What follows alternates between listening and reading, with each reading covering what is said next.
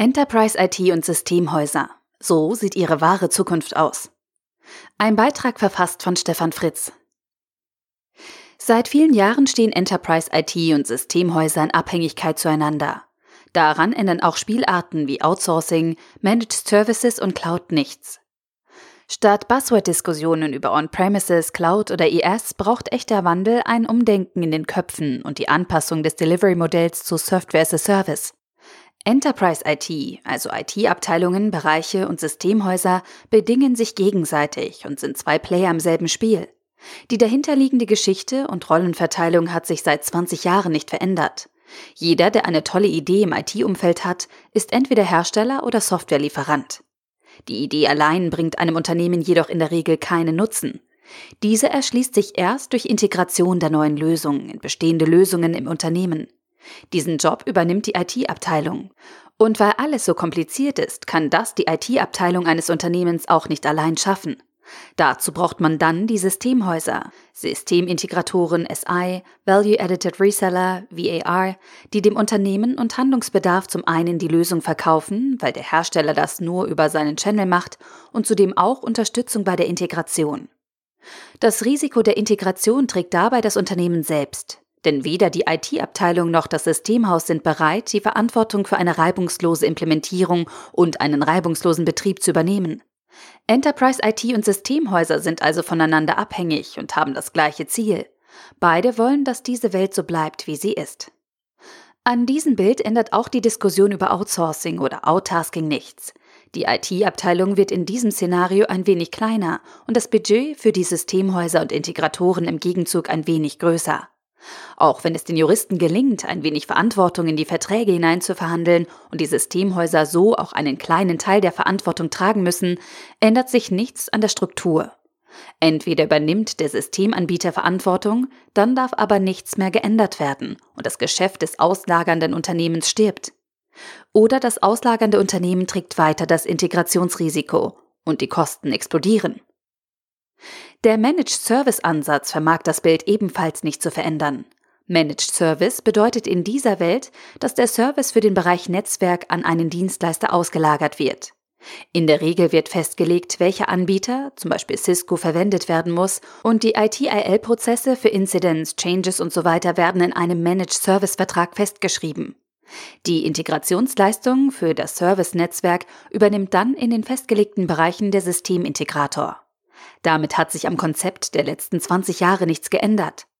Denn das Unternehmen sucht ja eigentlich nicht jemanden, der ihm das Netzwerk betreibt, sondern jemanden, der ihm die IT-Unterstützung für einen Geschäftsprozess liefert. Klar sagen die Shared Managed Service Provider, einen echten Vorteil kann man ja auch nicht bieten mit ein wenig Prozesssharing bei der Serviceerbringung durch ein einheitliches Kontaktmanagement, kurz UHD. Für eine sinnvolle Automatisierung braucht es eine einheitliche geteilte Infrastruktur, betrieben beim Shared Managed Service Provider und am besten in einem deutschen Rechenzentrum. Nur so können endlich einige Mechanismen und Vorteile der Cloud-Welt, nämlich Standardisierung und Automatisierung, für eine Reihe von Kunden greifen. Mit Sicherheit sind Shared Managed Services die effizienteste Methode, um in den bekannten Modell von Herstellern, Service-Providern, Systemhäusern und Organisationen mit ihren IT-Abteilungen Leistungen zu erbringen. Soweit, so gut. Und welche Vorteile bringt dann die Cloud? Cloud Computing bringt in diesem Szenario keinen Paradigmenwechsel. Denn an den Integrationsrisiken beim Unternehmen ändert sich immer noch nichts, wenn Infrastrukturleistungen, IaaS, von nun an bei Hyperscalern wie Amazon, AWS oder Microsoft Azure eingekauft werden. Die Softwarelösung muss schließlich immer noch installiert und integriert werden, sowohl auf den Backend-Systemen als auch auf den Desktops. Der echte Wechsel im Bereitstellungskonzept entsteht, wenn aus dem Softwarelieferanten, der immer mit einem großen Implementierungsprojekt beginnt und dann die Anforderungen für die Betriebsumgebung definiert, endlich ein SS-Service-Anbieter wird. Der Anbieter bietet eine betriebsfertige Lösung an. Der Preis für den Betrieb ist im SS-Service-Preis enthalten. Ohne diese Veränderung beim Softwarehersteller ISV, der mit seiner Leistung auch das Operating-Risiko und Teile des Integrationsrisikos seiner Softwarelösung übernimmt, kann es also keinen Paradigmenwechsel im Zusammenspiel zwischen Unternehmen, deren IT-Organisation und den IT-Dienstleistern wie Systemhäusern und Service-Providern geben. Und solange Unternehmen solchen as-a-Service-Softwareanbietern in ihrem Auswahlprozess nicht ganz klar den Vorzug geben, wird sich das klassische Bild der IT auch nicht verändern.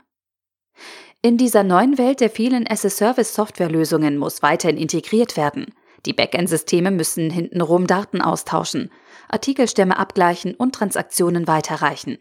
Und vor allem müssen die verschiedenen Services gegenüber den Endbenutzern zusammengefasst und verwaltet werden.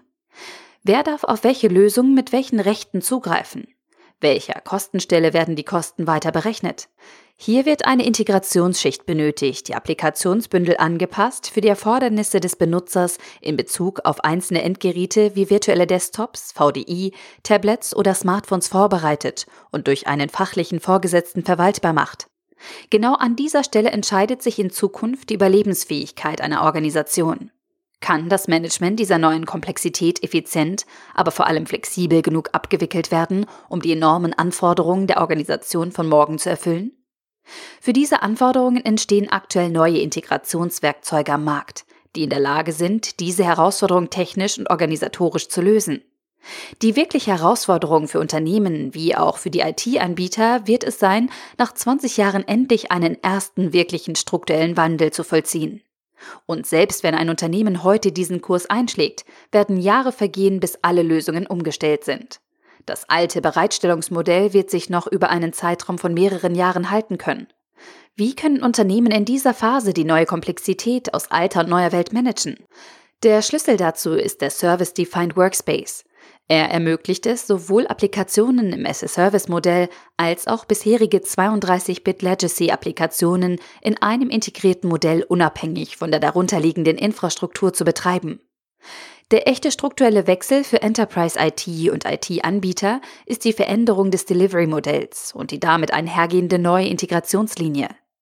Integration erfolgt nicht mehr auf der Ebene Software, Infrastruktur, Desktop, sondern durch die Orchestrierung verschiedener Business Services, Software as a Service.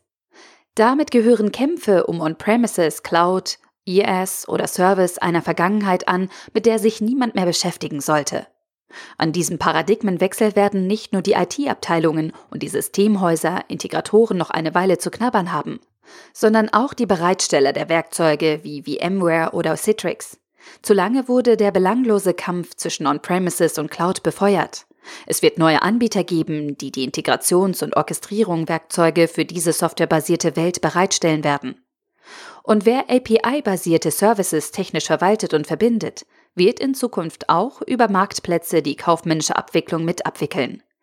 Nur durch diese Integration von technischen und kaufmännischen Prozessen wird sich in Zukunft das Potenzial der API-basierten, skalierenden und Pay-as-you-use-Geschäftsservices nutzen lassen. Endlich mal etwas wirklich Neues in der tradierten Welt der IT-Abteilungen und Systemhäuser. Der Artikel wurde gesprochen von Priya, Vorleserin bei Narando.